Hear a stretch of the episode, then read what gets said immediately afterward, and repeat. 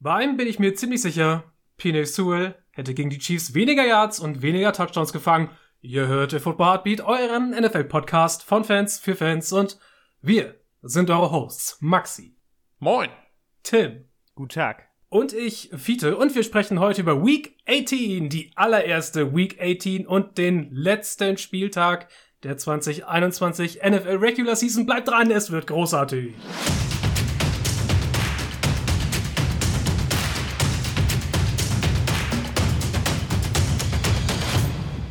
Frohes Neues erstes Mal, Jungs. Frohes Neues. Ja, frohes Neues. Frohes Neues. Unsere erste Podcast-Sitzung in 2022. Ist das auch wieder bei euch so, dass so 2021 so irgendwie, irgendwie ist doch was passiert, aber irgendwie so fragt man sich am Ende so, ja, so richtig auch irgendwie nicht, ne? Also bei mir hat sich extrem viel geändert, aber so insgesamt ist 2021 trotzdem voll das Kackjahr. Ich, ich bin froh, dass wir einen Haken hinter Ja, genau, so ungefähr so. Aber, ey, also insgesamt wünsche ich mir eigentlich nur für So, das 2022, dass ich dieses Gefühl am Ende des Jahres nicht nochmal habe. so, das ist die einzige, Ja, einzige so- Sache, die ich daran stelle. Genau, genauso war Silvester und genauso waren auch die Spiele der letzten Woche irgendwie. So können wir, können wir einen Haken hintermachen und gut Das ist. kommt man bei vielen Spielen irgendwie. Aber, aber wir haben, wir haben den Sonntagskracher haben wir bekommen, den wir erwartet haben.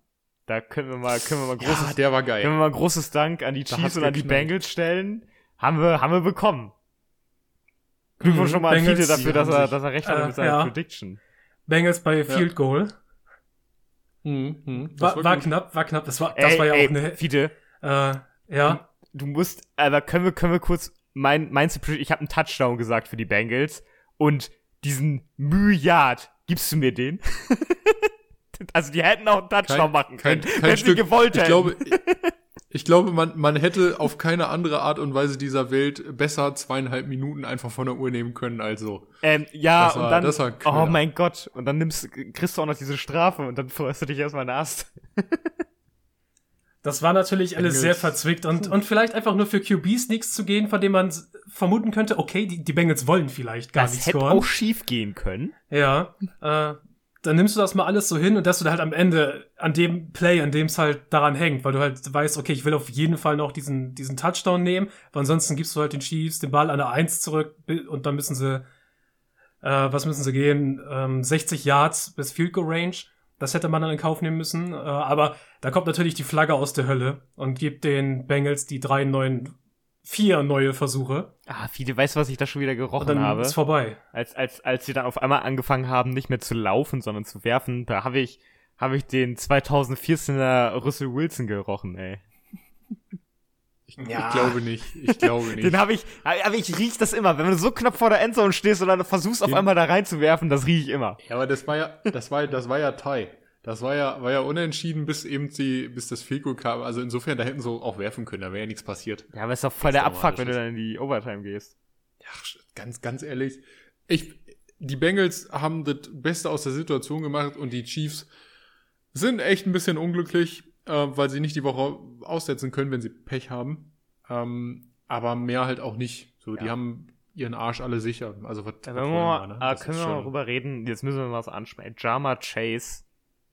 Kranke Scheiße, Monster, ne? Alter. Das war, das Alter, war richtig, gelohnt das war richtig eklig. Das war schon richtig widerwärtig. Ja, Das kannst du Ja, nicht machen. Und dann, dann denkst du so, ah, jetzt noch einen kriegt er so nicht hin. Und dann macht er einfach noch so einen. Und das ist, das ist so abartig. Was war das denn für ein Spiel?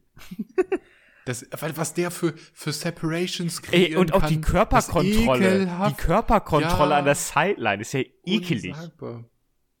Unsagbar. Das, der, der Junge ist der geborene Ex-Receiver und ein Monster und auch über die Innenrouten äh, unsagbar. Ja, jetzt musst du Unsagbar. bedenken, jetzt musst du bedenken, die haben ja dann, die haben ja dann noch Tyler Boyd und, ähm, ach, wie komme ich T, T. Higgins. T. Higgins im Team. Das ist ja für die nächsten Jahre erstmal richtig widerwärtig. Glaubt ihr, dass Tyler Boyd, bei dem läuft ja der Vertrag aus, glaubt Ey, ihr, der dass verlängert für billig Kram und bleibt ein Bengal, glaube ich schon. Tyler Boyd, das ist so ein, so, ein- so Ich glaube, zolaier ich Kerl. glaube noch niemand, noch, noch niemals nie in der Karriere der Bengals hat ein Spieler gesagt, komm, ich verlängere billig und bleib ein Bengal. so, das gab's vorher aber, aber ich glaube, Tyler Boyd wird das machen. der, der hat ja ich denk, seine. du hast auch das, du hast auch das Money, du hast noch zwei Jahre Genau. Burrow auf dem Rookie QB laufen. Du hast äh, Jamar Vertrag Chase auf dem. Rookie, äh, Rookie äh, laufen, du hast T. Higgins auf dem Rookie laufen. Da ist Geld da, um Ja. auch Boyd zu halten. Und stell mal vor, die, die Und der wird auch nicht, der wird auch nicht so teuer. ja, genau, weil er halt dritter Receiver ist. Und der ist auch ein Ja. bisschen älter. Aber andere Frage, Tim, hat sich äh, Jamar Chase dann da jetzt den Offensive Rookie of the Year weggesnackt? Ah, das kann angehen. Das kann Ja. angehen. Aber, ist er, ist er einmal in ist er einmal in die T- Vitrine gelaufen, die die äh, Mac Jones schon aufgestellt hatte, Ich hat glaube- da ich kurz glaube, einmal eine das Nachricht wird- reingehängt. trotzdem knapp. Das wird, glaube ich, trotzdem knapp. Weil, Ey, weil, alleine, weil Mac, alleine Mac das Jones, letzte Spiel. Ma- Mac Jones hat auch mit, mit klar gegen die Jaguars, aber trotzdem wieder einen 50-Burger mit rausgehauen. Also. Ja, da gibt da gibt's es dann aber Ari Mondre Stevens irgendwie am Ende des Tages. Ja, äh, Mac Jones hat ein gutes Spiel gemacht, das musst du lassen. Also, ohne Witz, ohne Witz. Jamar Chase hat zwei, zwei über 200 Yards Spiele abgeliefert Ja, und das fünf stimmt schon. über 100 Yards Spiele. Das, ohne Witz, da kommt, da kommt Mac Jones nicht ran. Nee, nee, also er hat Das ihn, er hat ihn verdient. einfach nicht. Er hat ihn verdient. Der hat ihn sowas von verdient. Der ist, äh, abgesehen jetzt, wenn wir Cooper Cup mal außen vor lassen, ähm, der eine Legendensaison spielt, ähm, ist, ist Jamar Chase der beste Receiver gewesen. Also insgesamt der zweitbeste der Liga, würde ich sagen. Ja, So. auf jeden ist, Fall. Also was die Results angeht, so, ne? Aber das, das, also für einen Rookie unnormal. Jamar Chase hat Also ja jetzt auch gegen die Chiefs unnormal. einfach das, also klar mit Joe Burrow, aber Jamar Chase hat das Spiel getragen. Alleine. Komplett allein. Ne, Joe Burrow hat einen guten Job Ja, gemacht. aber ich fand Chase hat trotzdem- Scrambling bei, ey, Scrambling bei Joe Burrow sieht auch richtig gut aus mittlerweile. Also da bin ich richtig zufrieden.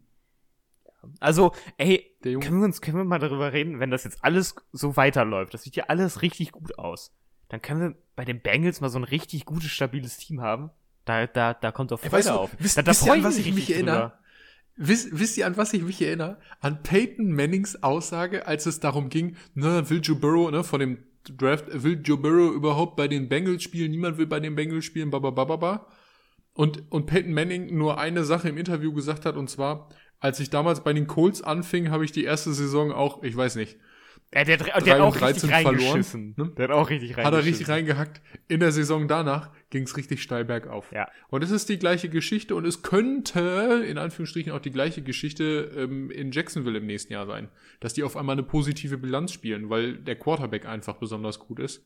Also alles ist möglich. Ich denke, ich denke auch, Zeit legen. Also wir, Zeit ich sehe bei Jacksonville zumindest die Idee, dass du da auch ein vernünftiges Receiver-Core aufbauen kannst. Ähnlich wie bei den die brauchen Bengals. erstmal, die brauchen erstmal einen vernünftigen Headcoach und dann reden wir mal Ja, weiter. das auf, je, das auf jeden Fall, aber Head Coach plus, plus Receiver und, und du kannst schon was reißen, wenn deine Defense dann auch noch ein bisschen mitspielt.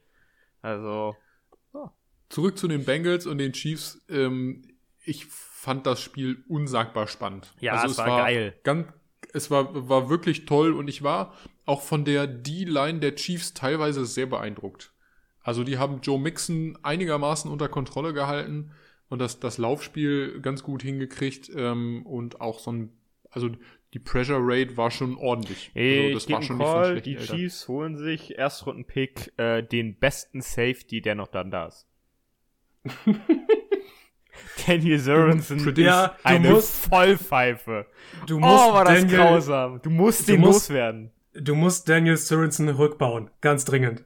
Oh, diese, dieser Football. eine. Äh, Viele erinnerst du dich, was, was, was meine Freundin geschrieben hat? als ich, als ich, als äh, äh, Java Chase äh, seinen zweiten Touchdown, glaube ich, gemacht hat, oder den dritten, ich weiß es nicht mehr, wo, wo Daniel Sorensen einfach so knallhart 30 Sekunden gefühlt zu früh nach unten kommt und Java Chase komplett blank lässt. Oh, war das schlecht. Richtig grausam. So kannst du nicht spielen. Macht auch Da gar keinen Sinn, dass er das macht. Da hat der Safety gebobot. Ja, der heißt hat der so Safety schön. gebobot, habe ich gesagt. Ja, es war natürlich wunderbar. Es war das Spiel, das wir erwartet haben. Äh, Wir hatten eigentlich an sich auch eine spannende Woche, was Spiele anging. Und es kommt noch mal eine spannende Woche am nächsten Wochenende, wo sich noch einiges entscheiden kann. Und davon haben wir ein paar Spiele auf dem Tableau heute. Aber ihr wisst natürlich, Call to Action, bevor es losgeht. Ja, wenn euch das gefällt, was wir hier machen und ihr noch nicht den Follow- oder Abo-Mechanismus der Plattform eurer Wahl aktiviert habt, dann tut das doch bitte. Ihr könnt uns auf Twitter finden unter @alpha_podcast dort ein Follow dalassen und uns natürlich gerne weiterempfehlen an jeden, den ihr wollt. Und damit zum Hauptteil und zurück zu äh, Null Tage. Äh, na, Null Tage ist es nicht mehr her, aber wir können die Uhr wieder zurückstellen, was den letzten Antonio Brown Zwischenfall anging. Dieses Mal war es besonders absurd. Ich skizziere mal kurz. Im Spiel der Buccaneers gegen die Jets, als die Buccaneers im dritten Quarter mit 14 Punkten hinten lagen, hat plötzlich äh, Antonio Brown einfach sein äh, Jersey ausgezogen, seine Pads, sein Unterhemd, seine Handschuhe, hat einiges davon auch in die Tribüne geworfen, hat ein paar Hampelmänner gemacht in der Endzone und ist dann in der Kabine verschwunden. Während, also Das- man muss bedenken, es war ja keine Pause oder sowas, das Spiel lief. Der lief Ja. dann ja einfach während des Spiels in die Endzone. Das war richtig weird. Während die sich da hinten aufgestellt haben. Das hat für riesige Lacher und für viel Unverständnis gesorgt auf den sozialen Medien. Man hat teilweise mehr Twitter verfolgt als dann die Spiele, die da waren, weil einfach so viel respondet wurde dazu. Aber die Sache ist nun etwas verzwickter, ein paar Tage später, als sie zuerst so aussah, weil wir wussten nun nicht genau, was passiert ist. Es gab Berichte äh, noch während des Spiels von Beatwritern, äh, von Leuten aus dem Radio bei Tampa, dass es hieß, äh, Bruce Arians wollte ihn benchen. Er hätte das nicht verkraftet, wäre deswegen ausgerastet. Es gab vorher noch eine kleine Auseinandersetzung mit Mike Evans, die man auch noch gesehen hatte. Ja, er wollte ja, die- Mike Evans wollte ja verhindern, dass er sich da auszieht. Ja, das ist, das ist die eine Seite der Geschichte. Einen Tag später kam, oh, ich weiß leider nicht mehr von wem, äh, einer von den klassischen NFL-Insidern, Äh, ich weiß nur nicht mehr, Rappaport Rappaport könnte es gewesen sein, der dann die Seite aus Antonio Browns Seite äh, Geschichte, oh Gott, geschildert hat. Und er meinte, Antonio Brown hätte schon vor dem Spiel moniert, er fühle sich nicht gesund, er wolle nicht spielen. Und als Bruce Arians wollte, dass er wieder auf den Platz geht, da hätte Antonio Brown dann die Reißleine gezogen und gesagt, no, mache ich nicht. Und dann kam die ganze Ausziehaktion rein in die Kabine. Also die ganze Sache ist bis heute nicht geklärt, es bleibt in der Waage. Aber äh, Bruce Arians hat angekündigt in der Pressekonferenz nach dem Spiel, das hat äh, Antonio Brown nur den Job bei den Bucks gekostet. Rein formal ist er noch ein Buccaneer, also entlassen ist er noch nicht. Und um dem Ganzen noch die Krone aufzusetzen, ja. Dass Antonio Brown eventuell in Zukunft kein Buccaneer mehr ist, steht halt immer noch in der Waage, denn es gibt zurzeit Berichte von Gesprächen zwischen den Buccaneers und der NFL, dass man jetzt darüber berät, wie man denn mit dieser Situation verfährt. Also, eventuell bleibt Antonio Brown ein Buccaneer. Who knows? Was macht ihr denn aus dieser ganzen Sache? Äh, wichtig, Antonio Brown hat heute auch noch einen Rap-Song veröffentlicht. Echt? Ja. Wie heißt der Ich Track? habe keine Ahnung, in seiner Instagram-Story irgendwas habe ich heute Weißt Morgen gelesen. Ich weiß es nicht, ich guck nach. Der hat irgendwas, ich glaube nur so ein kurzes Snippet aus seiner Insta-Story oder so etwas. Der ist ja irgendwie so auch so Hobbymusiker oder sowas. Ja, gut, wer ist das nicht? Ähm, also ich habe hab noch gelesen, äh, auf der, auf der offiziellen NFL-Seite, da hat ähm, Aaron sich ja nochmal geäußert dazu in einem Statement. Ähm, und da hieß es wohl, dass unter anderem äh, Antonio Brown hatte ja nochmal eine, eine, ähm, eine Knöchelverletzung und so. Und dass es insgesamt so zwischen, zwischen Brown und dem Staff irgendwie so Differenzen gab, wie es mit dem Heilungsprozess äh, aussieht. Ähm, und ähm, da war man von der Coaching-Seite wohl anderer Meinung. Antonio Brown, Fiete hat es ja vorhin schon zu Genüge ausgeführt, war da, ähm, hat sich irgendwie angegriffen gefühlt aus der Perspektive, ja, und ähm, das Resultat kennen wir alle. Ähm, meint ihr, Antonio Brown fasst nochmal Fuß? Denn das, was er abgeliefert hat in der letzten und in dieser Saison, spricht ja eigentlich dafür, dass er vielleicht nicht mehr der Nummer 1 Ah, Receiver eines kein, Teams ist. Aber ich habe kein Aber Talent hat er ja, weiterhin. Talent hat Der er, Talent spielen. hat er. Der Song heißt übrigens Pit at No Palace oder sowas. Ähm, keine Ahnung, verstehe ich nicht ganz. ähm, Antonio Brown würde ich nicht in meinem Team haben wollen. Niemand will Antonio Der macht- Brown in seinem Team egal haben. wie talentiert er, aber- egal wie talentiert er noch irgendwas rausholt, der hat ja auch für Tampa noch was rausgeholt. Ähm, der macht dir immer nur irgendwie Ärger. Der macht immer nur Stress. Und da hast du einfach keinen Bock drauf. Ey, sorry, da, das kannst du dir sparen.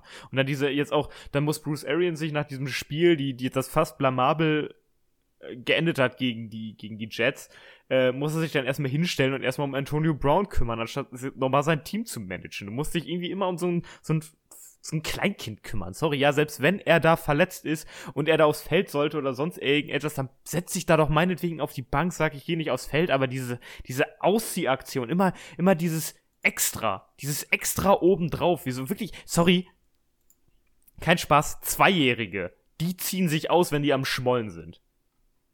Das ist meine Meinung dazu. Hast du da Erfahrung? Ja, so ja, genau. Ja, nee, e-, ehrlich, hast du mal Kleinkinder gesehen? Die haben Bock dann, die, die, die, die werfen dann ihre Jacken weg oder sonst irgendetwas und, und wüten darum. Und so wirkt er, wie so ein kleines, wie ein, so, so ein wütendes Kleinkind.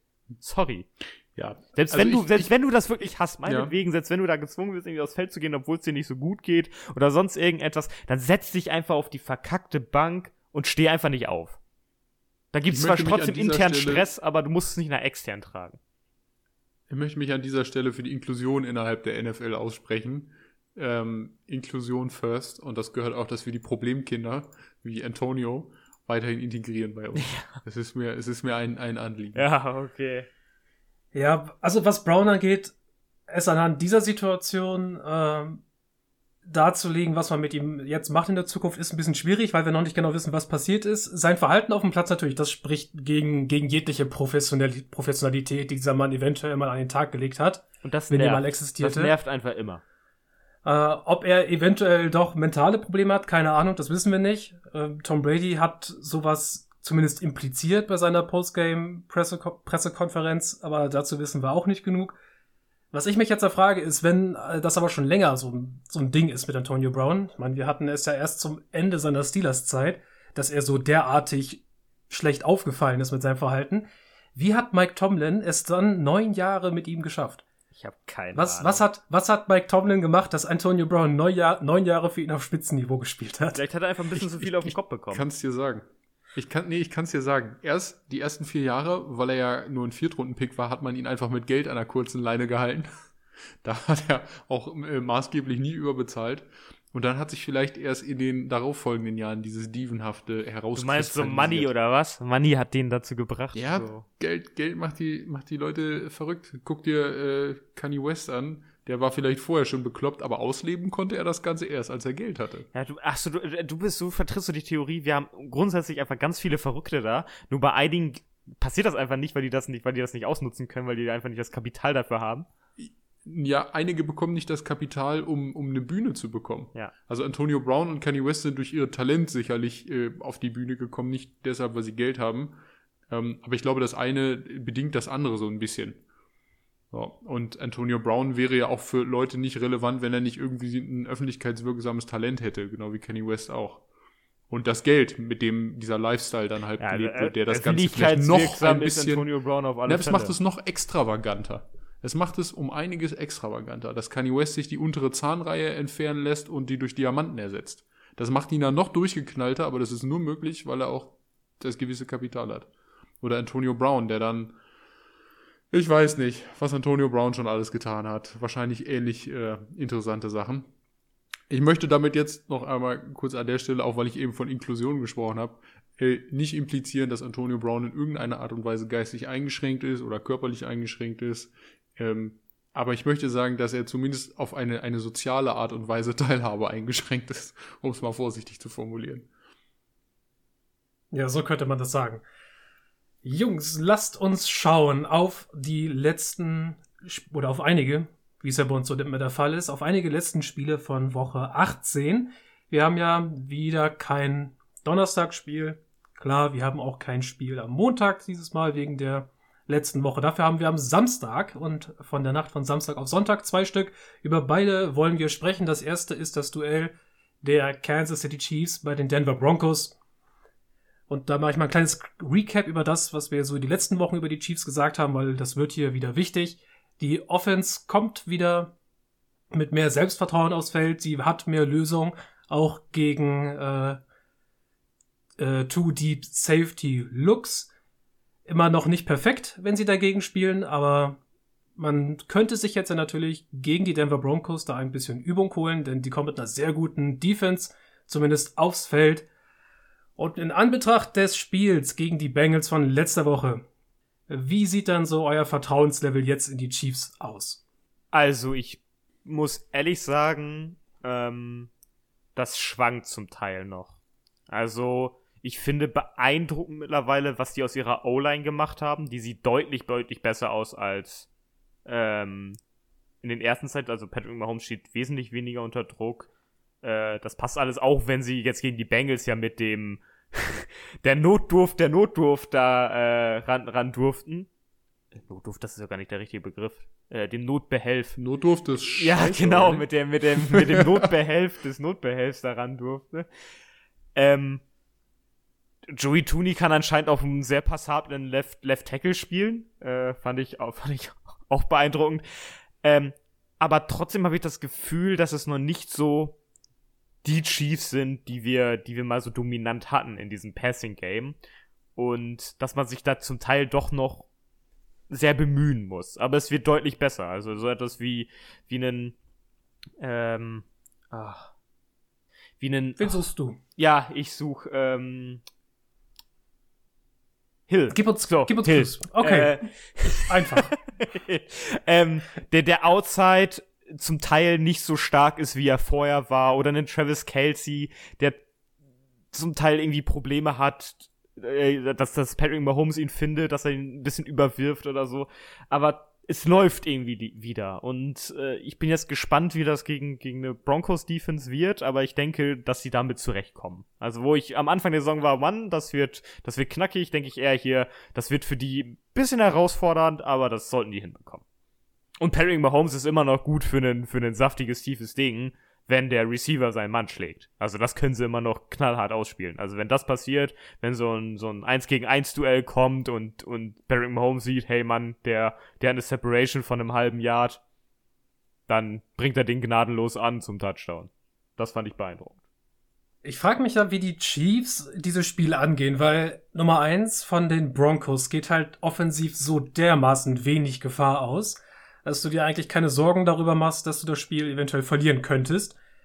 Deswegen frage ich mich, ob Andy Reid vielleicht wirklich versucht, jetzt das ein oder andere vor den Playoffs noch mal auszuprobieren und zu schauen, was vielleicht funktioniert, was nicht funktioniert. Äh, wenn sie denn in den Playoffs auf defen defensiven Treffen äh, die, die ihnen das Leben wieder schwer machen möchte mit zwei tiefen Safeties. Weil, äh, dass sie immer noch äh, Single High Coverages extrem stark attackieren können, haben wir auch gegen die Bengals gesehen. Immer wenn das passiert, ist eigentlich ein Chiefs Big Play äh, garantiert. Also das ist halt immer noch absolut stark. Deswegen, äh, Playoff-Teams werden da klüger sein und dann halt mehr, mehr tief, mehr hoch verteidigen. Und so deswegen mal schauen, was funktioniert, was kann man machen. Also vielleicht die eine oder andere Möglichkeit nochmal äh, vielleicht rausfinden, ausprobieren, bevor es in die Playoffs geht. Das kann ich mir vorstellen. Aber ansonsten ist mein Confidence Level in die Chiefs schon relativ hoch, weil sie wieder mehr zu ihren Big Plays kommen und weil sie auch dann, wenn sie die nicht kriegen, auch konstanter sind, äh, übers Feld zu kommen. Ich meine, sie hatten jetzt gegen die Bengals zweimal Glück mit, mit Interceptions. Eli Apple macht ja ein ri- richtig, richtig gutes Play. Ich meine, es ist, auch wenn er mit, Ach, der, so mit der. Interception, Ja. auch wenn er mit der Interception nicht runterkommt, das war trotzdem ein Riesenplay von ihm. ja. Äh, da hatten die Chiefs wieder ein kleines bisschen Glück, aber so ist Football nun eben. Aber ich glaube, dass die Offense auf einem ganz, ganz guten Weg ist und wahrscheinlich zu den Playoffs hin ähm, selbst das beste Selbstbewusstsein über den gesamten Verlauf der äh, Season mitbringt. Und so steigt auch mein Vertrauenslevel in die Chiefs, wenn sie dann in die Playoffs gehen. Call Also ich finde, Clyde Edwards Hilaire Ja. ist unnötig für das Chiefs-Team. Ja, natürlich. letzte Der Woche hast ändert- du noch, oder vorletzte Woche nichts. hast du noch gesagt, der ist gut. Ja, da hat er, er hat ein gutes Spiel gespielt, aber jetzt, aber er, er macht ja nichts anderes als Deontay Williams. Deontay Williams macht Dam- genau das Damien. gleiche. Äh, Damien, Damien Williams. Damien. Deontay ist äh, der andere, ne, den sie damals hatten. Nee, das ist Daryl Williams. Ah, Gibt's auch einen Deontay Williams? Bestimmt. Es gibt, auf jeden Fall, es gibt auf jeden Fall viele Williamses. Ja, also Dar Darrell Williams, ne? Ist das der richtige? Ist Williams ist der Plural? Oder heißt viele Williams mit, mit, einem, mit einem Apostroph? Oh mein Gott, das ist der Folgentitel. Williams? Williamses? Williamses? Nein, also. Der macht nämlich einen guten Job, hat mir gut gefallen. Und, und den, den anderen, den sie da haben. Äh, der ist Gore, ne? Ja. Ja. Ich dachte, als ich das das erste Aber Mal gesehen habe, dachte ich, die nicht. haben Frank Gore geholt. Da war ich schon ein bisschen glücklich. aber das, Nein, hätte- das, weil das nein, hätte ich schon mitbekommen, da hat Maxi schon von erzählt. Ich wo- wollte gerade sagen, das hätte ich kundgetan. Nein. Gore ist, glaube ich, Rookie sogar. Ja. Der ist jung. Ist aber auch nicht sein Sohn. Sein Der, Sohn der spielt noch noch im College, ne? Der, ja, ich glaube, Frank hebt sich jetzt noch immer Energie drei Jahre auf. Ja, dann- mit dann seinem Sohn einmal zu spielen. Da, Ey, ey, das da muss das man nur die Hammer. Batterien mal kurz voll machen, dann hast du noch eine Season irgendwo. Ja, Frank spielt noch lecker se- 600 Yard Saison, kein Problem für ihn. ähm, Das eine andere ich Geschichte. wirklich. Ja, ich auch. Peterson übrigens auch. Eine andere Geschichte. Ähm, wenn wir jetzt an die Chiefs und die Titans im, im Vergleich, denn das, das Einzige, was für die Chiefs ja in irgendeiner Art und Weise noch attraktiv sein könnte, ist den First Seed zu bekommen, wenn die Titans, die ein Spiel vor ihnen spielen, verlieren. Wenn die, äh, wenn die Titans aber vorab schon gewinnen Äh, würden, Patrick Mahomes dann kann den nicht. Cheat. Ich Ja. wollte gerade sagen, dann können die ja chillen. Dann chillen die. Ähm, Maxi, darf ich zwei Dinge. Nummer eins, die Chiefs spielen, Ja. bevor die Titans gespielt haben. Oh, ja, dann ist egal. Weil Echt? das Kansas City gegen die Broncos, Äh, das ist das Samstag, erste Spiel ah, dieses ja. Wochenende. Das ist Samstag das erste Spiel. Äh, und dann das Samstag? nächste ist, ja, wir haben Samstagspiele. Zwei Stück. Und das nächste ist, Maxi, wenn du. Tito erzählt. Oh Gott. Ja, du hast mir, Ja, wie? hörst mir einfach nicht Ja, zu. voll, voll, voll gepennt gerade. Starrst du immer, Fehler. starrst du irgendwie immer zu viel ins Feuer von deinem Ofen oder so, wenn wir hier aufnehmen? Das, das geht dich gar, mein Kamin geht dich hier gar nicht Ja. an. Nein, Maxi, dann die andere Frage ist, möchtest du eventuell dann gleich auf Titans at äh, Texans zugehen, wenn du das jetzt schon ansprichst? Ja, das, das wird die Vernichtung der Texans again and again and again. Aber vor allen Dingen, äh, habt ihr gesehen, wie die Titans das Laufspiel etabliert haben? Ohne Derrick Henry? Was ist denn Ähm, da ich los? habe Angst, wenn der fit zurückkehrt. Ich habe richtig. Ja, ich, wenn er denn. ja, aber wenn er fit zurückkehrt, habe ich richtig Angst. Ja. Dann, Ja, dann dann, dann mal- ist richtig vier. Dann lass mich doch mal kurz überleiten mit dem, was unsere Talking Points zu diesem Spiel sind, weil das passt ja perfekt dazu. Nummer eins nochmal, wenn das eben kurz untergegangen ist bei dir, Maxi. Die Titans haben die Hand am Number One Seed. Das haben sie in eigener Hand. Wenn sie das Spiel gegen die Texans gewinnen, wird kein anderes Team in der AFC den Number One Seed kriegen. Die Titans spielen gegen die Texans, die Wahrscheinlichkeit ist also hoch. Und wenn wir uns jetzt mal anschauen, wie denn die Saison der Titans so gelaufen ist, Derrick Henry fällt weg, der wichtigste Spieler dieser Offense, dann hast du regelmäßig deine beiden besten Receiver nicht auf dem Feld stehen, in Julio Jones, der den ewig kneifenden Hamstring hat. Und ähm, äh, habe ich gerade Julio Jones und AJ Brown? Habe ich Ja. gerade Julio Brown gesagt? Nee, Julio Jones und AJ Brown hast du gesagt. Okay, cool. Mein, mein Kopf dachte gerade, ich hätte Julio Brown gesagt. Auch irgendwie cool. Nein, der, aber wenn wir uns der, das, der krankeste Receiver aller Zeiten. ja, aber wenn wir uns das halt anschauen, was die Titans doch so vom Stapel gelassen haben in dieser Saison, dass sie jetzt halt in eigener Hand haben, den Number One Seed klar zu machen. Wie beeindruckt sind wir denn da jetzt am Ende von Mike Rabel und von den Titans an sich? Oder anders gesagt, ist Mike Rabel Coach of the Year Kandidat? Ist er. Ist er auf jeden Fall. Wer, wer wär's denn sonst? Also es, es gibt so ein paar Namen, die hört man immer wieder. Es geht um äh, Zach Taylor, hört man häufiger, Cliff Kingsbury, Matt LaFleur bei den Packers. Das sind so die großen Namen, die so rumfliegen. Es, es schwebt so ein bisschen außerhalb der Blase, aber auch dabei ist so ein äh, Bill Belichick. Aber das sind so die Namen. Matt, Laf äh, Mhm, Matt LaFleur. Ja. Mike Rabel tritt jetzt gerade erst so auf. Mike Rabel hat aus wirklich, wirklich, der hat aus Crap Gold gemacht. Der hat ja, der hat ja mit dem, mit dem größten Scheiß zwischendrin gespielt.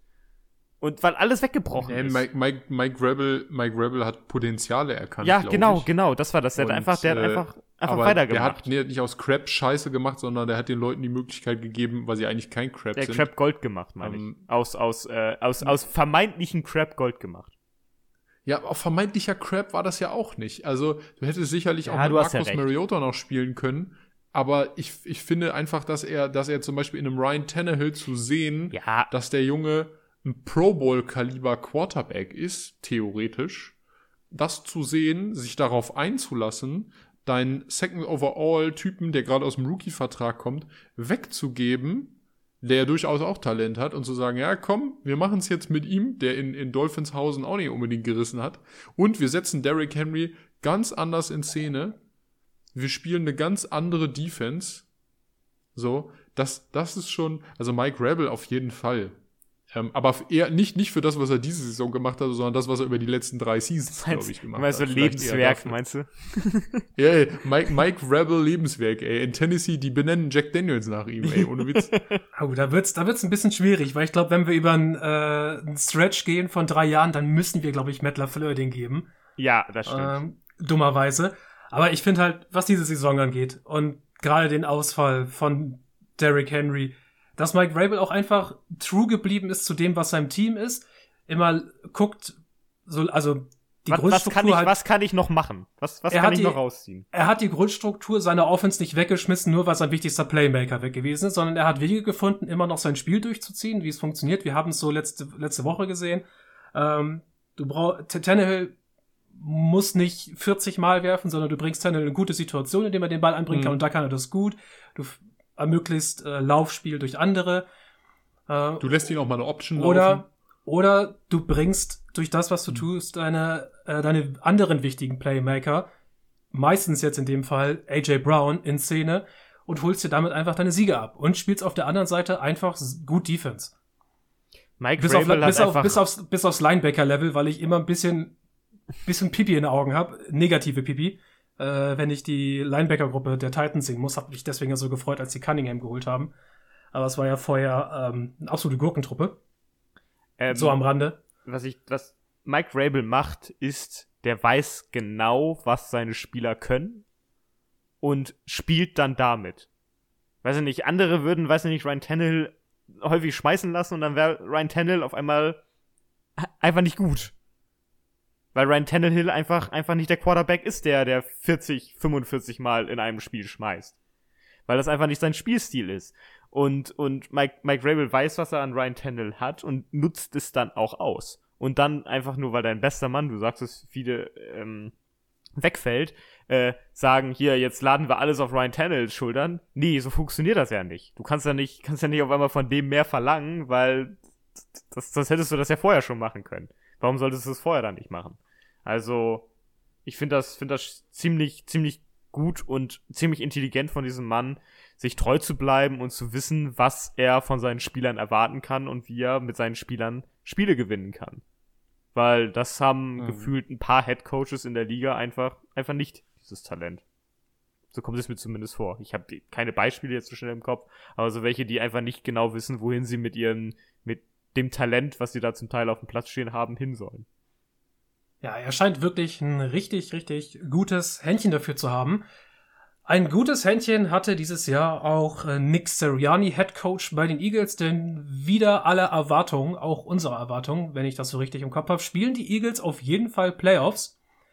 Und sie haben noch den gefürchteten Divisional-Rivalen aus Dallas äh, am späten Samstagsslot zu Gast. Die Cowboys haben ja jetzt nun gegen die Cardinals verloren und deswegen müssen wir uns heute die Frage stellen, können die Cowboys denn noch gute Teams schlagen? Also die Cowboys haben uns lange nicht gezeigt, dass sie ein gutes Team schlagen können, dass sie schlechtere Teams dominieren können. Klar, kein Ding. Und das gleiche gilt auch für die Eagles. Auch die Eagles hatten einen relativ leichten Schedule zuletzt, oder über, über was heißt zuletzt, über einen sehr langen äh, Zeitraum jetzt äh, in ihrer Season. Haben bisher noch kein Team mit Winning Record geschlagen. Und äh, so ganz nebenbei, die Cowboys vermissen jetzt Michael Gallup mit einem äh, gerissenen Kreuzband. Aber da kommt einfach wieder, wie wir schon gesehen haben, Cedric Wilson rein, der Mann mit der Nummer 1 auf dem Rücken und der macht das schon, auch ein richtig guter Typ. Aber ja, zwei Teams, die unbedingt zeigen müssen, dass sie gegen einen besseren gewinnen können. Die Cowboys können zeigen, dass sie einen Playoff-Contender in den Eagles schlagen können und die Eagles können zeigen, dass sie doch noch Teams mit Winning Records schlagen können. Was macht ihr denn daraus? Wie gefällt euch dieses Spiel und meint ihr, ihr könnt dort sagen, wer am Ende dort die Nase vorne hat? Also das aktuelle Playoff-Picture würde ja bedeuten, dass Dallas gegen die Cardinals spielt. Habe ich das richtig gesehen? Also sofern das Playoff-Picture nach der letzten Woche ähm, Bestand hätte. Ähm, vielleicht versuchen die das auch mit Absicht zu vermeiden. So. Und äh, verlieren jetzt absichtlich einfach gegen, gegen die Eagles. Was haltet ihr davon? Ah, nee, ich glaube nicht. Also Nee, ach das ist das Gott, ist das Divisional. Divisional Scheiß und äh, in der Division da kannst du da nee, die, dein dein Divisional Rivalen, den willst du nass machen, soweit es geht. Ja. Ja, vor allem, äh, Cowboys- vor allem in diesem Cowboys Matchup. gewinnen. Ja. Ja. Also Cowboys Eagles, Cowboys gewinnen da, zweistellig. da brennt ja die Luft sehr, sehr hart. Maxi, du hast eben noch was gesagt, eben, als ich äh, drüber gebrabbelt habe. Cowboys, Cowboys äh, gewinnen zweistellig. Abstand. Auf jeden Fall möglich. Tim, dein Tag dazu? Aber Die, die Okay. Cowboys, die Cowboys sind für mich immer, also ich glaube auch, dass sie gewinnen, aber ich glaube, in den Playoffs ist es wieder so, so Cowboy-Time, du verkackst einfach. Du denkst so, ja, die Cowboys sind endlich real und dann sind die Cowboys doch nicht real. Das ist irgendwie so, Cowboys sind nicht real. ja. Ja, ich glaube, dass die Eagles schlecht matchen gegen die Cowboys. Also, ich glaube, dass die Eagles mit ihrer Offensive Line sehr gut den Cowboys Pass Rush standhalten können. Man wird äh, Zeit haben, um zu werfen. Man wird die Möglichkeiten haben, um Jalen Hurts äh, mit seinen Beinen einzusetzen. Aber dann frage ich mich, ja, wie sieht das aus? Jalen Hurts gegen Micah Parsons. Da wird man viel drauf schauen, wie das passiert. Der wird, Micah Parsons, der wird übers ganze Feld flitzen, wie er es immer tut, und Jalen Hurts finden, meine ich. Ja. Jalen Hurts hat eigentlich gegen so viele andere Spieler die Edge, weil er einfach der bessere Athlet ist, explosiver ist, schneller ist, aber nicht Micah Parsons. Ver- Versuch nicht, versuch Meinst nicht, versuch nicht schneller zu sein als Micah Parsons, weil wahrscheinlich bist du's nicht. Meinst, meinst du, Micah Parsons ist der Bloodhound? In dem Fall ja. Ist ein richtig, richtiger Bloodhound ist das. Ähm, ja, ich glaube, das ist ein interessantes Matchup. Ähm, die Eagles profitieren maßgeblich, du hast es eben schon gesagt, von ihrer O-Line und halt natürlich der Athletik von Jalen Hurts. Das ist aber auch das einzige Momentum, was denen gegenüber anderen Teams bis jetzt einen Vorteil verschafft hat. Denn die anderen individuellen Qualitäten der Mitspieler und so, ähm, das haben wir jetzt im letzten Spiel der Eagles gesehen. Also Jalen Rager und Co., die finde ich, also als, als wenn du sagst, das sind Key Positions, dann finde ich die nicht besonders beeindruckend. Dallas Goddard ist der Einzige, der da wirklich hervorsticht. Ähm, auch die Running Backs, aktuell sieht's ja, sieht's ja eigentlich solide aus, aber ich glaube, dass, dass der, der X-Faktor im Endeffekt äh, Jalen Hurts hinter dieser O-Line ist, ähm, der das Ganze dann auch entscheidet. Die Eagles Defense spielt ja, ich sag mal so, die spielt in Wellenbewegung. Du hast Spiele gesehen von den Eagles, die waren in diesem Jahr defense-technisch echt beeindruckend. Und es gab Spiele, die waren defense-technisch einfach Schrott. Da wurde dann halt durchgelassen, mehr oder minder. Ähm, und die Dallas Offense ist sehr konstant gewesen, jetzt auch zuletzt. Ähm, ich würde deshalb eher davon ausgehen, dass sich das an der, an der Eagles äh, O-Line respektive in, in, in Jalen's, äh, Jalen Hurts Bein dann im Endeffekt entscheidet, ne? Das Ganze. Also ob die Eagles mithalten können. Denn dass die Dallas Cowboys vorangehen werden, äh, was das Scoring angeht, ähm, das steht für mich eigentlich schon fest. Hm, also ich bin mir da ehrlich nicht so sicher. Ich glaube, die Eagles haben eine gute Chance, dieses Spiel zu gewinnen. Aber es könnte knapp werden. Ja. Das, die Cowboys sehe ich jetzt nicht so äh, konstant. Also wenn du meinst mit konstant, sie machen auch konstant äh, zwei bis drei Fehler im Spiel oder sogar noch mehr, dann ja, das, das tun sie auch in letzter Zeit. Aber ansonsten, irgendeiner von den beiden wird seine Reputation in die Playoffs gehend verbessern können. Egal, ob es die Cowboys oder die Eagles sind, eins von beiden, äh, ein Team von beiden wird danach von sich sagen können, wir haben ein etwas besseres Team geschlagen. Zumindest wenn wir auf den Rekord gucken. Aber wenn wir so in die Vergangenheit gucken, was so Teams angeht, die mit einem guten äh, Streak ein gutes Team dann bespielt haben, Dolphins gegen Titans, ähm, dass dann mal plötzlich das Team, das die ganzen einfachen Teams weggeklatscht hat, ähm, plötzlich vernichtet wird. Oh, Fide, Ja. weißt du, was dir gerade noch eingefallen ist? Wo wir nachher noch drüber reden müssen, vielleicht kurz. Darüber, dass unsere Fantasy Super Bowl Liga vorbei ist. Und wer gewonnen hat. Wir müssen kurz ehren. Jo, okay, schreibe ich, schreibe ich Okay, auf, machen wir Ehre, nachher. Ehre wem Ehre gebührt. Ehre, wem Ja. Ehre gebührt. Maxi, welchen Platz hast du eigentlich?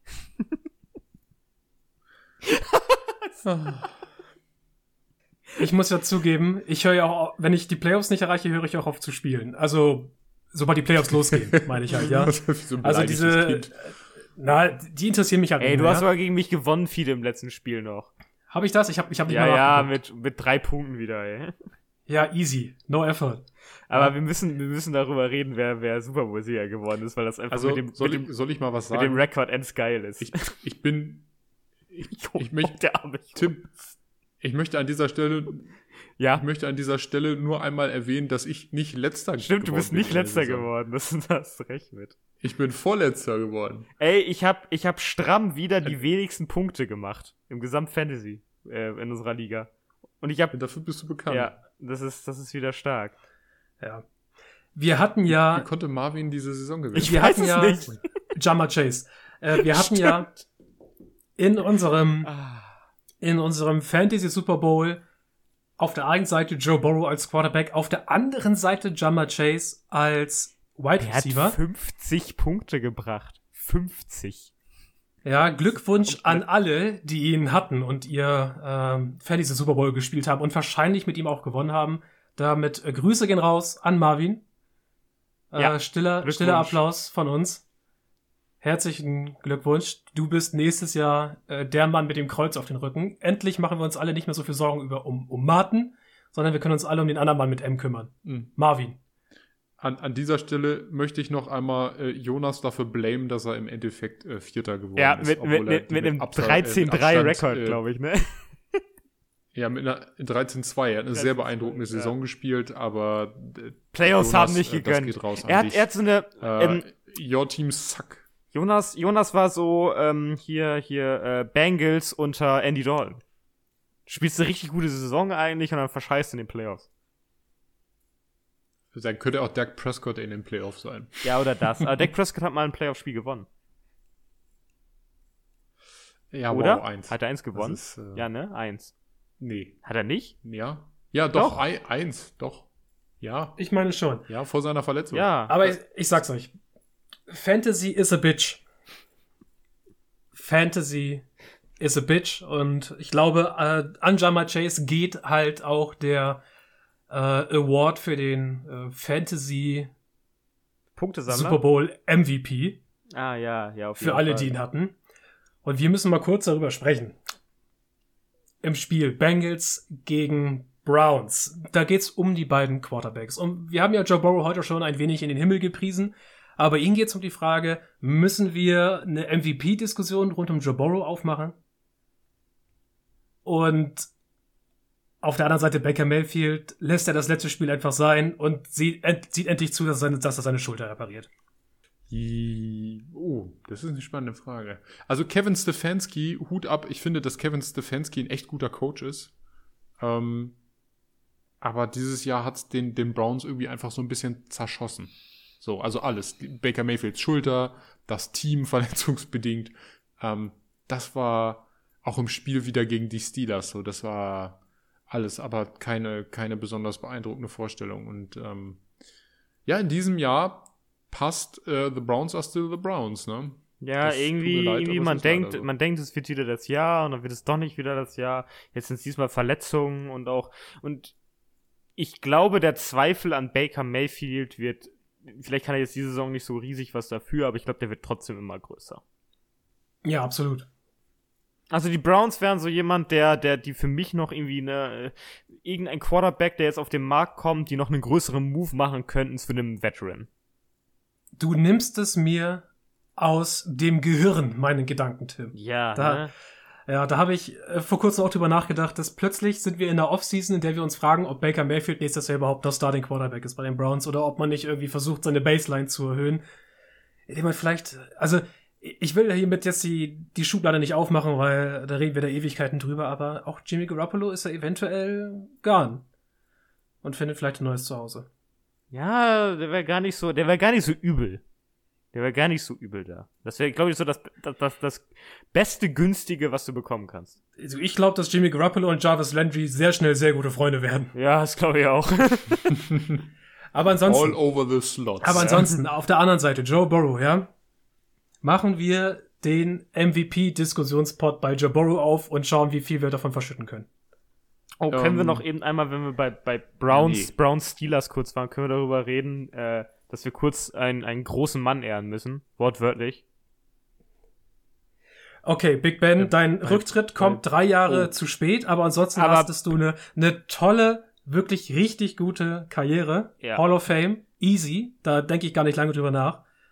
Ähm, viel Spaß im Retirement. Und, und ey, ey, komm, habt ihr diese Rede gehört, als er da am Ende da nochmal noch mal das Interview geführt hat im Heinz oh nee, leider, so. leider nicht. Hast du es nicht gesehen, Fiete? Der, der hat noch so Leider nicht. richtig, der hat noch so richtig die Stimmung vom Stadion aufgesogen und sowas. Der war richtig, musst du dir angucken. Es ist sehr, sehr bewegend, sehr rührend. Oh, okay. Ja. Muss ich- ja, muss guck's ich dir auf alle Fälle an. Also es ist, ist sehr toll. Also der hat so richtig, also man, man merkt einfach, wie der, der ist Steeler durch und durch. Also wirklich durch und durch. Großartiger Mann. Gefällt mir sehr gut.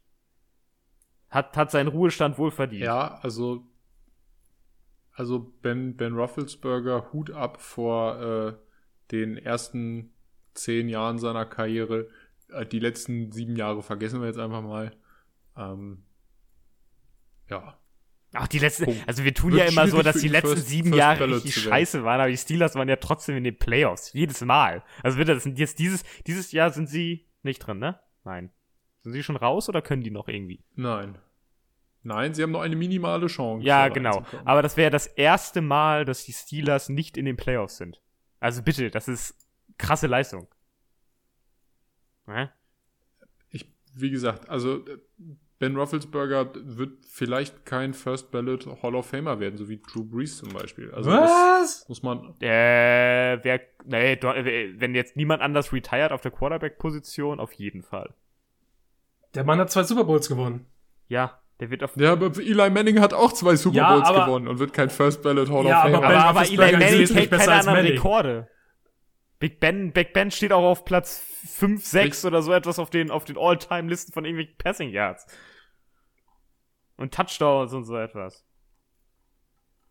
Ich mache mir da keine Sorgen. Nee, der wird First Ballot.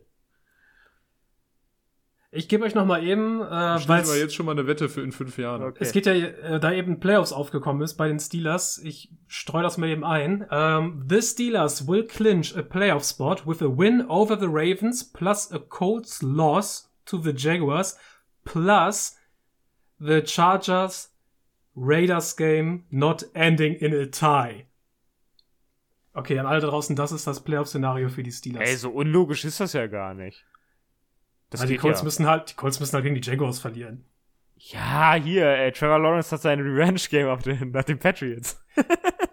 Sein Re Revenge-Game für die ganze Season, meinst du da? Habt ihr die Jack JC Jackson Interception gesehen? Die war Nope. sexy. Viele, nochmal was gucken. Bitte. Die Nummer 8, ja. Mhm. Die war richtig geil. Ja. Und der hat damit Adam. auch einen Rekord geteilt. Okay, welchen? Für, für die, für mit die meisten, also die äh, meisten Interceptions in zwei Seasons. Als, Ja, oh, ey, ich, komm mir nicht mit so einer Scheiße. ja, alles Statistiken hier, viele. Alles Ja, raushauen. du, ey, du musst einfach nur die Variablen so drehen und möchten. Ja, ich und bin- ich wie bin- du willst, und dann ich kriegst du bin- für alles eine dumme ja, Statistik. ich bin großer Fan von NFL-Statistiken. Viele. Alles mitnehmen. Ja. Also, gerade was so, so. Die NFL-App scheißt einen damit immer zu, das musst du alles mitnehmen. Ja, gerade was, was die über Stretches angeht, ist immer super weird. Aber nochmal ganz kurz dazu, meine Frage zu Joe Burrow, MVP, yes or no? Aber diese MVP-Sache Äh, ist dieses Jahr so, so- so- problematisch. Mhm. Hat er eine Chance, ja oder nein? Er hat eine Chance, würde ich sagen. Aber das Problem ist, du hast jetzt, Wen, gut, dann müsst ihr mir sagen, wen, ja. ja, wen schlägt er denn jetzt? Äh, wer sind die anderen zwei? Genau. er müsste Rodgers, er müsste ja, Rodgers genau, wer schlagen. sind die anderen? Aaron Rodgers. Aaron Rodgers ist der einzig andere MVP-Kandidat jetzt noch. Und ein bisschen Tom Brady, aber Tom Brady hat irgendwie seine, seine MVP-Kampagne Die hat er dem gegen die Game Jets gegen die, weggeworfen. gegen die Saints weggeworfen. Und gegen die Saints, ja. Gegen die Jets nicht unbedingt, da hat er ja sogar noch das Comeback. äh, Ja, aber trotzdem. Äh, und Aaron Rodgers spielt halt aber ein- einfach wieder eine super cleane Saison. Auf einem relativ hohen Level. Ja, das, das Geile ist, dass, dass Aaron Rodgers, weißt du, womit der einfach nur besticht im, im MVP-Rennen? Äh, Rennen? der ist einfach konstant. Mit, mit seinen langen Haaren. Der ist einfach Ja, konstant. Und er hat der halt ist der eine, einzige, der ist der einzige Quarterback, der die gesamte Saison über bis auf das allererste Spiel ja einfach konstant ist. Die anderen haben alle irgendwie immer Schwächen. Und das ist so ein bisschen problematisch. Und Joe Bo ja, er ist drinne, aber der hat ja, der war ja kurz verletzt, ne? War er das? Ja. Ich glaube nicht. Ich glaube, das wird nochmal Aaron. ich finde, der hat auch Back-to-back nicht so MVP. überzeugend. Es gibt dieses Jahr, es gibt dieses Jahr keinen eindeutigen MVP. Wäre es letztes Jahr nicht Aaron Rodgers geworden, hätte ihn auch Derrick Henry von mir ausgeben können, weißt du? Da hättest du es mal so gemacht. Weißt du was? Jonathan Jahr, Taylor wird's einfach. nehmen? Jonathan Taylor. Der hat's verdient, der Ne, ah, Nee, wenn Cooper, wenn Oder Cooper Cup. nicht Jonathan Der hätte es mal verdient. Der hat's richtig verdient. Cooper Cup spielt eine Monster-Saison. Aber es wäre. Kommt er noch auf 2000? Ja, Schafft er das noch? Unwahrscheinlich, Nein, weil er, zu wenig gefangen hat letztes, letztes Spiel, meine ich. Der kann, außerdem, er darf nicht Calvin Johnson einholen, weil Calvin Johnson ist, äh, ist mein, mein äh, Lieblingsreceiver gewesen. Das geht nicht. zumindest für Burrow, es kommt ihm natürlich zugute, dass er jetzt back-to-back -back zwei Spiele hatte, in denen er einfach super krass aussah, kurz vorm Ende der Saison. Das mag vielleicht noch die kleine oder andere äh, Brandmarke in den Gedächtnissen der MVP-Voter hinterlassen. Aber ansonsten, äh, Aaron Rodgers spielt halt echt konstant, hat halt schon wieder eine Touchdown-to-Interception-Ratio, bei der man sich die Finger leckt, 35 Touchdowns, 4 Interceptions nur. Ey, 171 Yards muss Cooper Cup fangen in diesem Spiel. Dann hat er es geschafft. M möglich, aber schwierig. Und Cooper Cup ist ja zumindest äh, in Form seines Teams bei uns jetzt auch noch äh, Thema. Dann leite ich doch einfach ganz geschmeidig über zum Spiel der 49ers bei den Rams. Für die 49ers ist das Playoff-Rennen noch nicht zu Ende. Sie sind noch nicht fix in den Playoffs. Das Playoff-Szenario lese ich einmal kurz vor, was passieren müsste, damit sie einen äh, Spot clinchen, wie man jetzt so schön sagt, wenn sie selber gewinnen oder teilspielen gegen die Rams und das äh, und die Saints verlieren oder teilen gegen die Falcons. Das sind unsere Parameter. Und auf der anderen Seite für die Rams steht ja der äh, Number Two Seed noch auf dem Spiel, aber halt nur in äh, Fernduellen. Das heißt, beide haben ein sehr, sehr berechtigtes Interesse, ihr Bestes zu zeigen in diesem Spiel. Und man muss ja sagen, wenn wir zuerst mal zu den Rams schauen, Ah, Stafford. Es wird einfach nicht besser. So richtig. Er macht einfach viel zu viele Fehler und ähm, man hört aus den amerikanischen Medien und ich, ich stehe dazu, wir sind halt einfach immer noch beim Detroit Lions Stafford. Ja. Von vorne bis hinten. Ja, aber ja, der nicht besser ist halt auch, als der, der Jared Goff in LA. Ist halt auch gerade das, was er, er spielt. Er spielt besser als Goff, in, aber er, er, spielt nicht besser, äh, nicht viel besser als das, was man erwarten würde, wenn er nach LA kommt, als er aus Detroit kam. Aber das ist halt auch das, was was du gesagt hast damals, Cheetle. Äh, ist, lag es jetzt an Detroit? Ja, natürlich lag es zum Teil an Detroit, aber Matthew Stafford bleibt halt Matthew Stafford. Ne? Das ist mhm. jetzt ja mhm. nicht so, dass der auf einmal jetzt nach, nach äh, seinen ganzen Saisons, die er spielt, auf einmal noch einen riesen Step nach vorne macht. Die, die LA Rams hätten sich mal Tom Brady holen sollen. Das wäre besser gewesen. Äh, also damals. Ja, schon. höchstwahrscheinlich. Ja, auf, oder, auf jeden Fall. Tom, Tommy B wäre endlich in die Heimat gekommen. Das wäre doch schön. Ja, und ansonsten die, die Niners ähm, man weiß jetzt auch noch nicht, geht es mit Lance in das Spiel oder geht's mit äh, Garoppolo in das Spiel. Aber da kommen wir wieder zurück zur Baseline äh, der Niners Offense und das bleibt auch bei, bei Lance so. Also ich sehe für dieses Spiel, ja, angenommen, Stafford ist wieder etwas wackeliger unterwegs und muss eventuell am Ende des Spiels irgendwie seine eigene Scheiße, äh, seine eigene Scheiße retten. Also er, er wirft das Spiel erst weg und am Ende macht er dann das Comeback.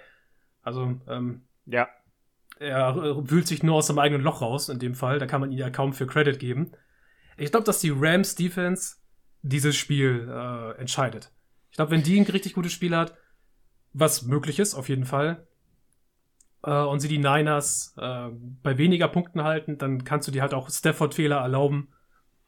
Und dann können die Rams, mein Favorit in diesem Spiel, auch äh, den Number 2 Seed einfach simpel klar machen. Ich Glaubt ihr, die Rams schon ihre Stammspieler? Na, eh nein! Nein, tun die nicht, weil die ja den Hörst du mir überhaupt zu?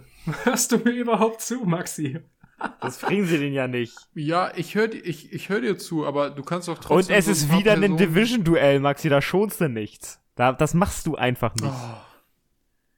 Leute, ihr müsst doch mal, ihr müsst doch mal eure Energie sparen. Nee, so, das macht man ne? einfach nicht.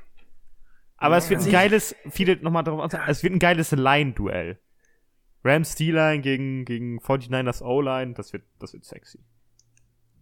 Das wird cool. Macht Spaß. Mann, Maxi, wie sehe ich denn aus? Wie eine Energiesparlampe? Ich glaube ja. nicht. Ach so. LED-Fiede, wo lebst du eigentlich? ähm, ja, gut. Dann verstehe ich natürlich das Anliegen, aber, aber trotzdem. Äh, zu den also, 49ers nochmal. Ähm, selbst wenn die es jetzt in die Playoffs schaffen, glaube ich trotzdem, dass für die nach der Wildcard Schluss ist. Mehr sehe ich ja, da nicht. Ja, möglich auf jeden Fall ich glaube, über, über alle Teams, die es nach Woche 18 in die Playoffs äh, geschafft haben, über die reden wir dann ja noch mal ganz ausführlich nächste Woche, sobald wir das Playoff-Picture haben. Da wird es dann noch mal ganz, ganz spannend. Äh, und wir bleiben einfach mal in der, in der NFC West, weil sie halt einfach spannend ist zurzeit. Denn es geht da nochmal ähm, mit dem Spiel Seahawks gegen Cardinals halt für die Cardinals mit einem eigenen Sieg darum, eventuell diesen Number 2 Seed noch zu bekommen, falls die Rams es halt verscheißen in dem Moment. Aber Leute, Maxi wird das freuen, ja? Ich glaube, dass die Seahawks, so wie es die letzten vier Wochen gelaufen ist, laufen ist da das Stichwort, den Cardinals noch mal ein Bein stellen könnten. Jetzt vor den Playoffs. Denn plötzlich aus dem Nichts, wenn er mal fit ist, Richard Penny. Richtig gut in Form in den letzten vier Wochen gegen drei der Gegner, okay, gegen die Lions, gegen die Bears, gegen die Texans, je über 100 Yards, auch teilweise an die, an die 170 ran. Oder ich glaube, ein Spiel sogar ein bisschen mehr. Ich glaube, 170 ein paar zerquetschte. Und fünf Combined Rushing TDs. Und die Cardinals sind weiterhin einfach anfällig im, im Laufspiel. Und vielleicht können die Seahawks da ihre Saison nochmal auf einer High Note beenden, die ja alles andere jetzt gut gelaufen ist. Aber wenn man da den Divisional Rivalen zu Hause nochmal ein Bein stellen kann, ich glaube, dann geht auch Pete Carroll mit einem Kaugummi extra im Mund äh, nach Hause und legt sich schlafen. Ja, genau. Also Pete Carroll, dass, ähm, dass er sich schlafen legt, ähm, klingt so, klingt so gemein, aber ich glaube, der, der kann nächstes Jahr äh, auch ein bisschen durchschlafen, weil ich glaube, die Seahawks werden nicht mit ihm weitermachen. Das ist so meine These. Äh, und sonst, ich glaube schon, dass die Seahawks nochmal Bock haben, den, den Cardinals da so ein bisschen einen reinzuwirken am Schluss und dann mal so alles zu geben, weil für die ist die Saison durch und dann kannst du da nochmal ein bisschen ballern. wenn du da, wenn du da Lust drauf hast. Ich, ich finde es schön, dass Rashad Penny endlich mal sein College-Potenzial zeigt. Also das, was man eigentlich vor zwei Jahren schon von ihm erwartet hätte. Ja, schön, ne? Ähm, das, das kommt jetzt so langsam mal raus und das ist auch schön zu sehen. Das ist ja für ihn auch sicherlich nochmal irgendwie ähm, eine Aufwertung, um dann eventuell nochmal einen Job nach seinem Rookie-Vertrag zu bekommen. Wo auch immer. Ähm, ich glaube, die Cardinals, das ist halt generell so ein Problem, was ich so ein bisschen herauskristallisiert habe.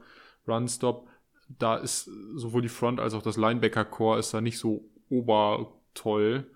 Ähm, Buda Baker muss da dann immer mit einspringen. Also da ich glaube, das ist auch eine Sache, die die in der nächsten Saison auf jeden Fall nochmal angehen müssen, die Cardinals. Also, dass da explizit nochmal anders das, äh, das, das Defense-System drauf angepasst wird, weil das ist, also das ist ersichtlich schlecht und ich kann mich erinnern, dass das im letzten Jahr schon ein Problem war. Mhm.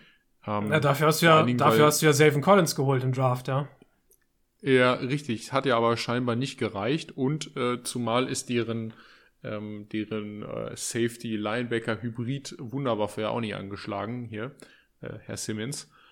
Und ähm, das, das ist, glaube ich, eine Sache, da muss irgendwie anders, im Zweifelsfall nicht an der, an der, an der Personalie, sondern eher an der, an der, der Systematik Defense irgendwie gearbeitet werden, dass das in den Griff bekommen wird. Weil sonst, so geht es nicht weiter. So dann wird auch so vielleicht so ein bisschen Potenzial nicht ausgeschöpft, was da wäre weil das System ja, nicht Ja, aber das, das muss, muss, halt, muss halt jetzt mal im Zweifelsfall aktiviert werden, sonst, sonst kommst du da nicht weiter. Sonst bestehst du auch die nächsten Jahre nicht und du verschwendest Kyler Murrays Leben weiter.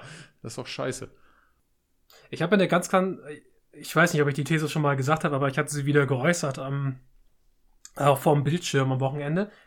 Kyler Murray wird auch vielleicht, was so den Karriereverlauf angeht, einfach der nächste Russell Wilson.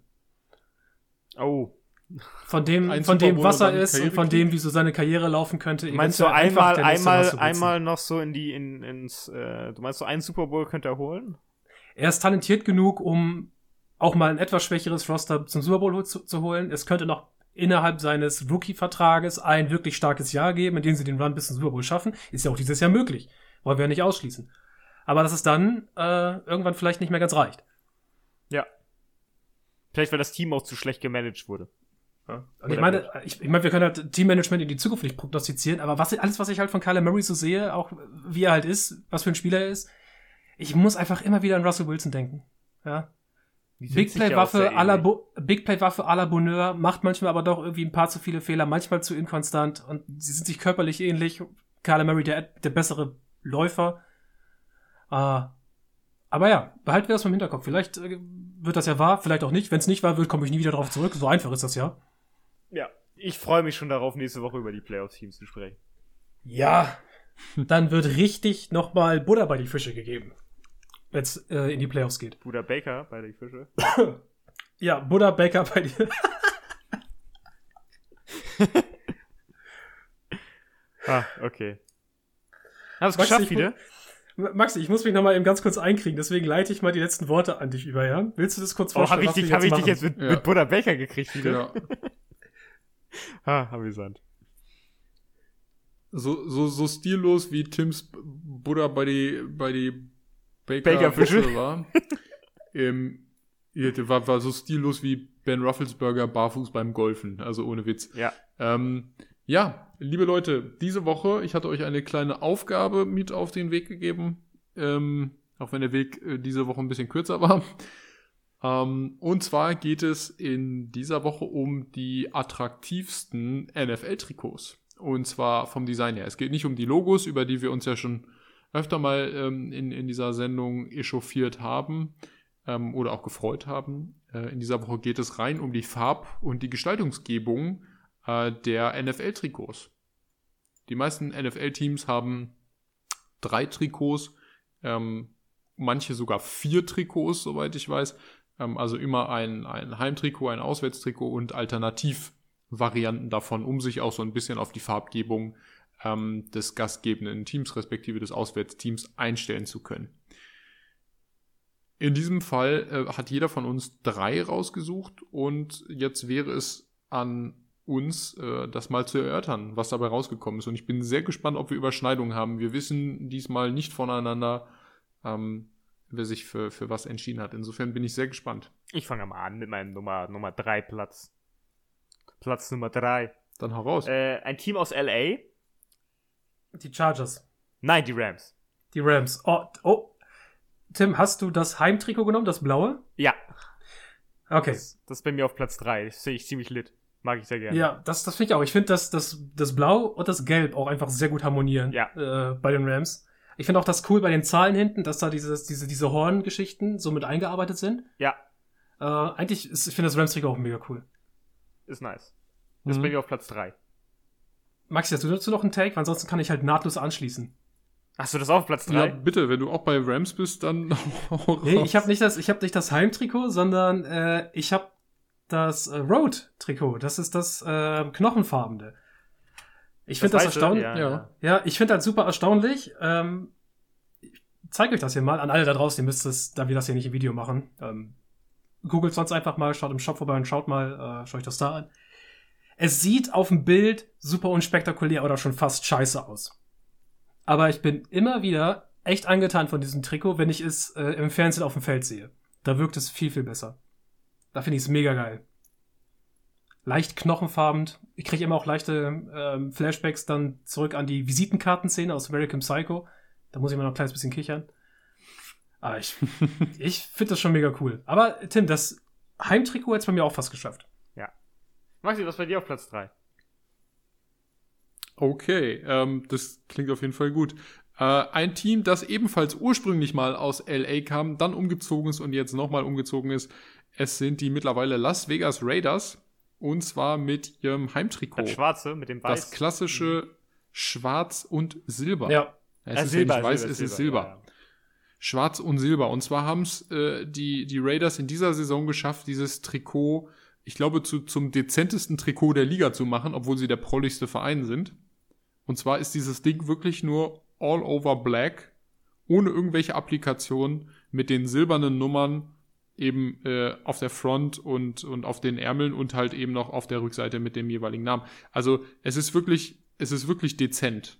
Wirklich sehr zurückgenommen und ähm, auch das Silber ist halt eben eher ein, Silbergrau geworden. Kein Anthrazit, tatsächlich eher so, so Silbergrau. Ähm, und das sieht, finde ich, sehr gut aus, muss ich gestehen. Ja, also an der Stelle äh, Props nach, nach Las Habe ich auch Vegas. drüber nachgedacht. So, Platz 2. Da kommen bei mir die Bengals hin. Mit dem Heimtrikot. Diesen, diesen, diesen, äh, rötlichen. Das Orange mit den, ich glaube, Ja, ja, die- schwarze, schwarze Ärmel, glaube ich, und da laufen diese, diese Tigerstreifen über die ja, Schulter die rüber. Tigerstreifen finde ich nämlich richtig lit. Die ja, finde ich auch richtig sehr geil. nice. Die sind richtig nice. Das sieht richtig gut aus. Der Helm ist scheiße, aber das Mhm. Trikot ist geil. Ja. Doch, kann ich verstehen. Sehr gerne. Würde ich auch mit einem mit einem Borrow hinten drauf äh, sofort nehmen. Das holst du dir doch 100% auf wieder, oder? Uh, ist gut möglich. ich habe ja, ich hab ja den Joe Burrow Funko Pop entdeckt äh, am Ja, Wochenende. ja, stimmt. Das ist, oh shit. Take my money. Give, it- give it to me, take my, shut up and take my money. I want it. I want it bad. Okay, geil. Äh, mein, mein Nummer 2 Pick ist ein, ist ein Homer-Pick. Da Homer. kommt nämlich äh, das Carolina Panthers Ausweich-Trikot. Also diese dritten, dieser dritte ah, Trikotsatz, dieses, von dem Maxi gesprochen äh, hat. Ja, ja. Das in dem schönen Blau. Ich mag Ja. diese Ärmelstreifen nicht, muss ich ehrlich zugeben. Die Ich bin ja, ich komme ja, ich komme ja äh, beim Fußball vom VfB Stuttgart, da gibt es den roten Brustring, bei den Carolina Panthers gibt es die sch schwarzen Ringe an den Ärmeln.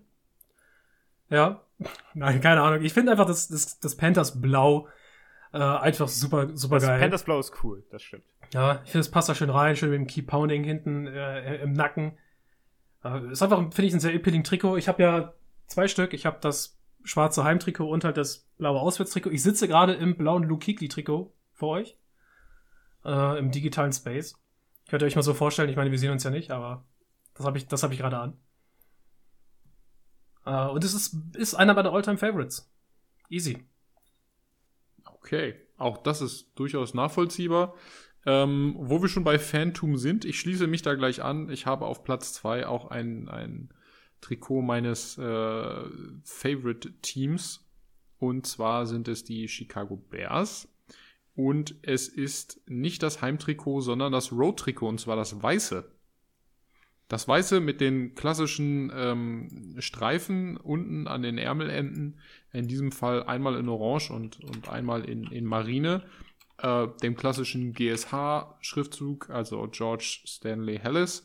Und ähm, ansonsten mit der Umrandung der jeweiligen Nummern und des Namens in, in Orange. Und äh, die Zahlen im Inneren sind dann Marinefarben. Ähm, guckt euch das mal an. Ich finde das gut. Ich mag sowieso weißgrundige Trikots, ähm, aber in, in der Konstellation ähm, bin ich dann auch so ein bisschen Fanboy. Gut. Kann ich verstehen. Ich hab, äh, Übrigens, alternativ, alternativ hätte ich das Colts-Trikot genommen. Also kennt ihr, kennt ihr das, das Colts Auswärtstrikot, weiß äh, mit, mit äh, blauer Colts-Schrift? Ja. Das sieht, das sieht auch gut aus. Das wäre so, so, so parallel, das wäre so ein Tie auf Nummer zwei. Ich habe auf Nummer 1 Entschuldigung. äh, jetzt nicht mein eigenes Team gesetzt, wie die anderen beiden auf die zwei platzierten, sondern auf Nummer 1 kommt das zweite LA-Team, nämlich die LA Chargers. Das Trikot Der- mag ich sehr, sehr Ey, gerne. äh, äh, wo es bei den Bengals die Clownspuren sind, hat's ja bei den Chargers der Blitz angetan. Ja, genau. das sieht einfach cool aus. Und die Farbe ist geil. Dieses, das, die haben ja auch so ein bläuliches, ne? Also, Mhm. das ist, das ist auch geil. Und diese, diese gelben Nummern, die sind cool. Ja, sehe ich absolut. Da habe ich auch drüber, drüber geschaut. Also die Chargers müsste ich eine größere, ähm, größere, größeres Ranking machen, Top 10 zum Beispiel. Ich glaube, da wären die, da wären die auch bei. Das hat schon Appeal. Äh, aber ich glaube, den größten Klassiker, okay, ich glaube, den größten Klassiker hat Maxi gepickt. Hier Black and Silver bei den, bei den Raiders. Das ist halt irgendwo ähm, so ein Staple, auch, glaube ich. So ein Mhm. Jersey-Staple Mhm. in der NFL. Ähm, ich gehe auf ein anderes Edelmetall. Das sind bei mir, okay. Saints. Die Saints, korrekt. Nämlich schwarz in, in, in Oh. Black and Gold. Ich finde, es ist einfach das, Oh, ich mag das, Das- Gold ja nicht. ich finde, es ist das bossigste Trikotdesign in der Liga und ich finde es immer super sexy. Ey, Ich find's die- einfach Tragen sexy. die dazu nicht auch goldene Hosen? ah, da müsste ich Ja. auf den ganzen Satz gucken, kann sein. Gold, Die tragen doch goldene Gold, Hosen. ja, Ich, goldenes Beinkleid. Ja. Ja. Ah, es ist super classy. Man hat das Gefühl, das kommt nie aus der Mode. Die könnten diesen Trikotsatz einfach bis in die, äh, bis in den äh, Heat Death of the Universe tragen und es wäre einfach immer classy und stylish. Ich kann Gold ja einfach nicht leiden. Natürlich ist Oh, ein bisschen, ist, ich weiß, ist ein bisschen protzig, aber ich finde zu den Saints passt. Naja. Oh, Tim, Ja. dann, dann wird dir meine Nummer 1 Irgendwo, irgendwo muss ja das ganze Gold der katholischen Kirche eingeschmolzen werden, ja? Nämlich in Ja. die Trikots der Saints. Hau, hau raus. Auf Nummer 1. Es ist das Alternate-Trikot des Washington Football Teams. Äh, übrigens, warte, Und Washington zwar- Football Team. Ja. Äh, zweiter, zweiter 2022. Name Kommt des das- Washington kommt Football neue- Teams wird bekannt gegeben. Kommt der neue Name. Kommt Korrekt. der neue Name, ja. Ja. Ja, aber Alternate Das ist Trikot, der, das, äh, das muss ich mir jetzt kurz angucken. Das habe ich nämlich Das, gar nicht. das vor. Washington, das Washington äh, Football-Teams. äh, Fußball-Team. Ja, genau. Ähm, so heißen sie. Maxi, du, du alter Ähm, Brite. Der Punkt, der alte, der alte Brite. Ähm, der Punkt ist, es Oh, ist das dieses Alternate-Trikot. Bordeaux-rote, in- ne? Nein, es ist Burgund. Burgund. Es ist Burgund. Burgund. Burgund, du Banause. Banause mit goldener Es Schrift. ist Burgund. Es ist das, das Burgundi. Ey, für 118 Trikot, also Euro das von Terry McLaurin im NFL Europe Shop, da schlage ich doch jetzt direkt zu. Ist schon bestellt und bestellt. Nein, Spaß. Ja, aber nur weil du, weil du Terry, ich würde dir aber Chase Young empfehlen an der Stelle. Nein, Scary Terry. Scary auf Terry, Alter. Fall. Ja. Der Punkt ist, äh, wie ähnlich wie bei Fiete, Gold zieht mich tatsächlich auch ein bisschen an, was die Farbgebung angeht. Und es ist auch, genau wie bei den Raiders auch, es ist einfach dezent gestaltet, es hat keine Nummern auf den Ärmeln. Es ist total zurückgenommen, es hat nur auf der Front die Nummer, äh, den, den Namen, der noch nicht mal weiß eingerahmt ist, sondern einfach blanko Gold und du hast nur vorne und hinten die Nummer in Gold mit einer weißen, äh, also weiß eingefasst. So, und das ist, ähm, das ist richtig cool. Und auch die Nike-Haken auf den, auf den Ärmeln, weil Nike ja der Distributor da ist, ähm, die sind auch Gold und sehr dezent. Du siehst sie eigentlich gar nicht. Und ich finde, das ist ein Trikot, das könnte man im Alltag tragen.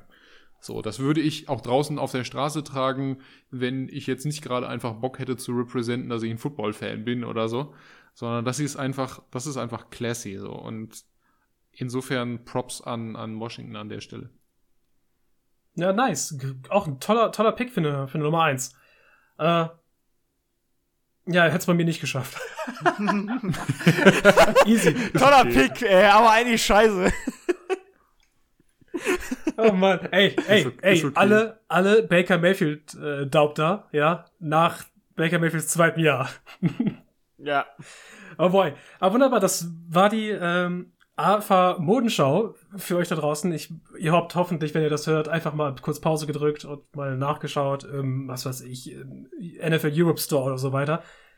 Äh, und es gibt ja auch manchmal so Bilder, so aufgezeichnete, wo einfach alle Trikotsätze einmal so kurz drauf skizziert sind. Möglichkeiten, das nachzuverfolgen, gibt es. Ansonsten, wenn ihr äh, Trikots eures eigenen Teams gehört habt, dann wisst ihr natürlich, wie die aussehen. Wunderbar, meine Freunde, wir sprechen uns nächste Woche wieder mit dem Playoff-Seeding für die Playoffs. Das wird richtig geil, da freue ich mich drauf. Wir sprechen dort über alle Playoff-Spiele garantiert. Und ansonsten an alle da draußen an den Empfangsgeräten. Wir wünschen euch einen schönen Tag oder eine schöne Nacht, je nachdem, was ihr gerade macht. Also macht's gut und auf Wiedersehen. Tschüss.